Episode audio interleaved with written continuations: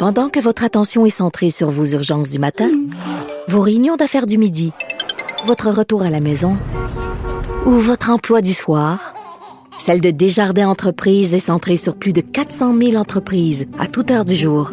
Grâce à notre connaissance des secteurs d'activité et à notre accompagnement spécialisé, nous aidons les entrepreneurs à relever chaque défi pour qu'ils puissent rester centrés sur ce qui compte, le développement de leur entreprise.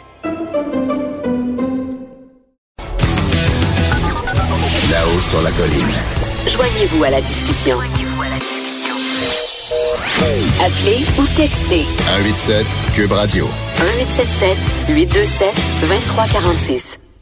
On n'arrête pas d'innover à la haut sur la colline. hein. C'est ce que nous inspire cette nouvelle Radio Cube. Et euh, aujourd'hui, nous inaugurons une nouvelle chronique hebdomadaire et c'est qui va s'intituler Les chiffres de l'histoire Et avec Dave Noël qui est euh, journaliste à la recherche pour le devoir et euh, qui est un ami.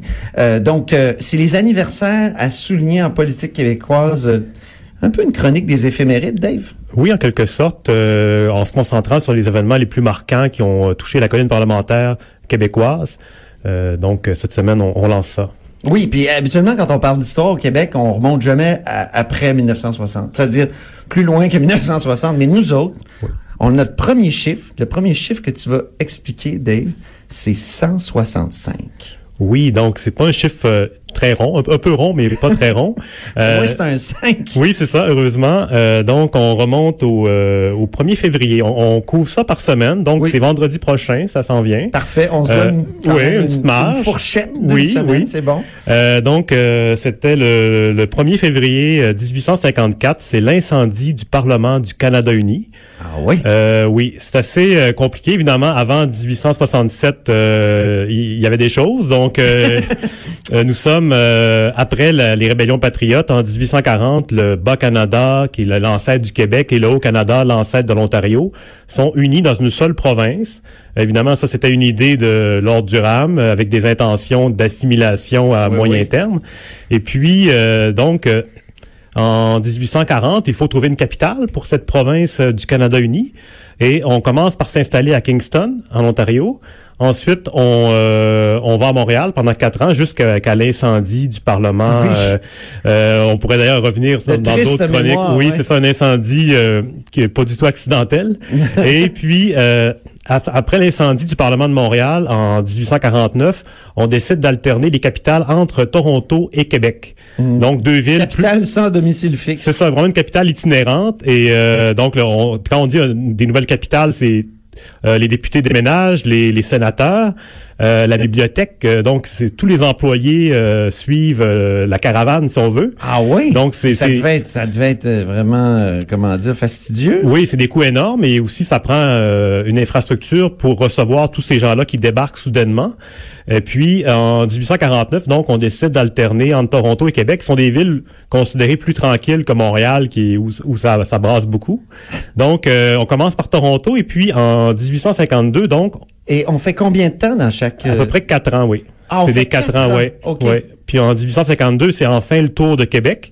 Ouais. Euh, Québec qui retrouve une capitale. Qui est la- en fait, Québec était la capitale de la Nouvelle-France. Ensuite, c'est devenu la capitale du, du Bas-Canada, tellement qu'on, le- la ville de Québec a donné son nom à la province. On, Ouais, l'oublie, c'est un peu comme ça que c'est arrivé. Euh, parce qu'à l'époque, Québec était la, la métropole et la, donc c'est la plus grande ville euh, Mhm. euh, du Bas-Canada. Et puis, euh, donc en 1852, si on revient, le- le- la capitale s'installe à Québec et on donc on récupère l'ancien Parlement du Bas-Canada. euh, qui avait été construit, en fait, qui avait été aménagé en 1792 dans la côte de la montagne à Québec, euh, au sommet de la côte de la montagne, pour situer les gens. C'est cette côte très à pic, là, qui Oui. est euh, en bas de l'archevêché. où au on a eu des compétitions de, de, de patins. Red Bull Crushed oui, je voulais pas le dire, mais donc tu l'as dit. Euh, donc c'était c'est ça à l'ombre du, euh, du château Saint-Louis où qui Et maintenant il y a un parc qui est superbe. Oui. C'est- le parc Montmorency. C'est ça, là. oui. Il y a une statue de, de quartier. Oui, Euh, pas Jacques, mais Georges-Étienne. oui, c'est ça, un père de la Confédération. Il y avait donc le Parlement qui était là. Il y Oui. avait, il y avait euh, un Dans Capitole. Il y avait Oui, c'est ça. En fait, le. Parlement avait été euh, euh, au départ, c'était dans l'ancien euh, évêché de Québec, et on avait rénové le bâtiment euh, qui était devenu très beau à la fin. Il y avait des colonnes, euh, c'était magnifique. Il y avait un dôme, euh, Oui, le euh, dôme. le fameux dôme, oui. Et donc, euh, les parlementaires s'installent à, à cet endroit-là. On disait que c'était un des plus beaux bâtiments de, de l'Empire britannique euh, en, en disons qu'en nord-américain, si on veut. Oui. Et puis, euh, donc, il brûle dans la nuit du, du 1er février et il est, euh, il est détruit euh, complètement. On perd la moitié de la collection de la bibliothèque. Euh, les séminaristes qui étaient logés pas très loin, eux sont arrivés, ils sont rentrés dans le bâtiment, ils ont jeté les livres par les, les fenêtres pour les sauver. Donc, on a sauvé la moitié de la collection à ce moment-là. Ah oui. Et puis, euh, donc, euh, c'est un, c'est un moment très marquant parce que euh, ça- on s'est mis à réfléchir à l'idée que d'avoir une capitale permanente pour éviter ces déménagements-là, ces, ces installations-là. Donc, cet incendie-là a eu, a eu des impacts importants. là. Donc, Québec a été la capitale euh, du, du, du Canada uni que deux ans, finalement. Euh, non, en fait, pendant, pendant les deux années qui restaient au, au, au- mandat, mettons, si on veut, Oui. euh, on s'est installé dans une académie de musique qui était pas très loin. Et ensuite, la capitale est repartie à Toronto. Et elle est revenue à Québec une dernière fois euh, en- entre 1860 et 1866. Oui, oui. Et puis finalement, elle est, elle est partie à Ottawa. Et euh, donc, euh, à temps pour la Confédération. Donc, euh, Ottawa qu'on appelait euh, Bytown. Bytown Ouais, euh, ouais. à l'époque. Voilà. Bien. Et, euh, et c'est là que qu'on va appeler Québec la vieille capitale. Oui, c'est à partir de ce moment-là. euh, L'ancienne, ça voulait dire l'ancienne capitale. Oui, c'est ça. C'était pour, pour aussi me signifier que c'était une ville d'histoire, contrairement à Bytown, qui était un, un petit bourg euh, forestier euh, où les députés voulaient pas trop aller, mais qui avait été choisi pour des questions de géographie et d'autres considérations. Mais euh, donc Par la reine Victoria. Ouais. Donc, très bien. Et il faudra le dire à Régis Labaume parce qu'il n'a jamais aimé l'appellation euh, Non, vieille c'est capitale. ça. hein. Oui, oui, oui. Pourtant, ça ne veut pas dire que c'est une, une, une capitale qui n'est pas tournée vers l'avenir. C'est juste euh, le fait, c'est un fait, euh, je veux dire, historique. C'est une expression qui. Exactement. Ouais, ouais. Exactement. Deuxième, euh, deuxième chiffre, le premier chiffre, je le rappelle, c'était 165. C'était l'incendie du Parlement du Canada uni. Deuxième chiffre, 89. Oui, donc euh, la mort de, de- du peintre Charles Huot. Euh, Il y a 89 ans. Oui, en 1930, euh, donc c'était hier, un 27 janvier 1930. Euh, c'est quelqu'un d'important. Il a, il a vraiment décoré l'ensemble des, des, des, des, des pièces importantes du Parlement actuel. Donc là, on parle du Parlement qui a été construit entre euh, 1877 et euh, 1883. Notre Parlement actuel. Notre Parlement, oui, celui qu'on connaît. Le beau Parlement en pierre grise. Oui, Euh, de, de, de, de tâcher. Et puis, euh, la décoration intérieure, ça a, ça a pris du temps avant qu'on s'y attaque. On a commencé par faire l'extérieur et puis le, le budget euh, est tombé un peu, donc on a, on a patienté. Je pense que le budget a explosé. Hein. Oui, c'est ça, oui. oui. Il y a eu des dépassements de coûts. Oui, puis euh, donc euh, en 1910, il y avait toujours pas de, de, de tableau au-dessus du siège du président de, de l'Assemblée. Euh, il y avait un, un espace mais vide, un cadre. Mais il manquait la toile. Et puis à ce moment-là, on a engagé Charles Huot qui euh, peint le, le débat sur les langues. Euh, donc une, un Magnifique. épisode, oui Cette magnifique. toile-là est magnifique Tout avec des fait. chaises renversées. Puis Oui, des, ça, c'est euh, un épisode euh, de 1793 quand les premiers députés du Bas-Canada ont déterminé que ce serait pas la langue britannique qui l'emporterait sur le français, mais qu'il y aurait une, les deux langues auraient une égalité euh, dans les dans les débats en chambre. Donc euh, c'est cette toile-là. Et ensuite, euh, Huot, on l'a embauché pour faire la, la toile qui est au plafond du Salon Bleu, qui est le, euh, une allégorie Ouais. euh, de basée sur le, le- la devise Je me souviens. Donc Oui. on a plein de personnages euh, qui fait de Jacques Cartier jusqu'à jusqu'à je dirais nos jours, mais jusqu'à ses jours à lui.